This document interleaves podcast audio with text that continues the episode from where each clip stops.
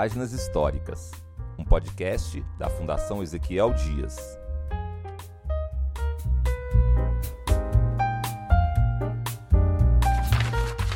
Ezequiel Caetano Dias nasceu em Macaé, estado do Rio de Janeiro, em 11 de maio de 1880. Até os 12 anos, estudou no Colégio Antônio Caetano Dias. Aos 16, foi para o Rio de Janeiro fazer o curso de farmácia, para atender aos desejos do pai. E aos 19, era acadêmico do curso de medicina na Faculdade Nacional de Medicina.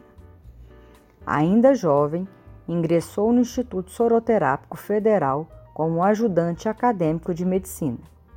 Em 1902, recém-formado, é escolhido para ser assistente de Oswaldo Cruz, dedicando-se ao estudo da microbiologia e da medicina experimental, defendendo sua tese de doutorado em hematologia normal no ano seguinte.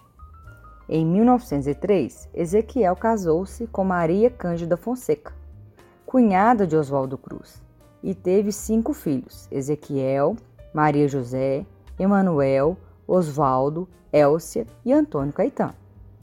Em 1904, participa da Comissão para Estudos da Beriberi, doença causada pela má nutrição, se tornando diretor de higiene do laboratório bacteriológico.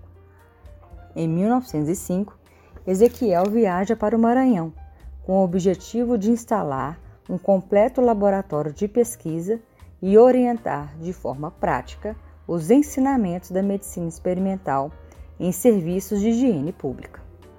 Em 1906, com a saúde debilitada e com orientações médicas, se muda para a capital mineira com a família.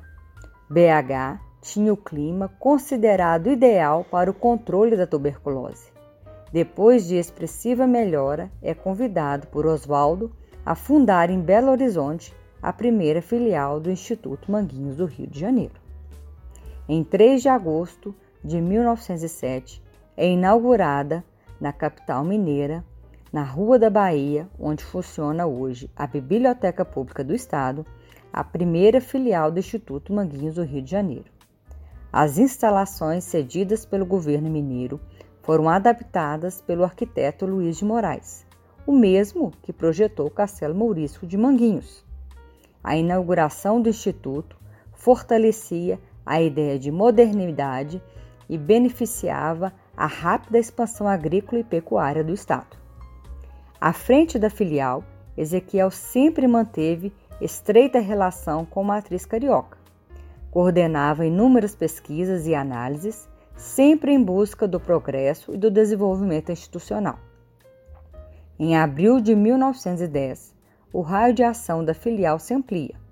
Em 1918, é inaugurado o posto antiofídico para retirada do veneno que seria encaminhado ao Butantã para a produção de soro e esta retomada retornava para Minas Gerais para distribuição.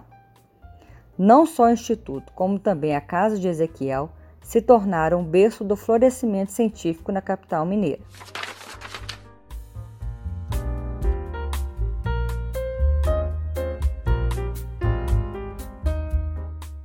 Essa foi uma das páginas históricas com a historiadora Fabiana Melo Neves, do Serviço de Informação Científica, Histórica e Cultural da Fundação Ezequiel Dias.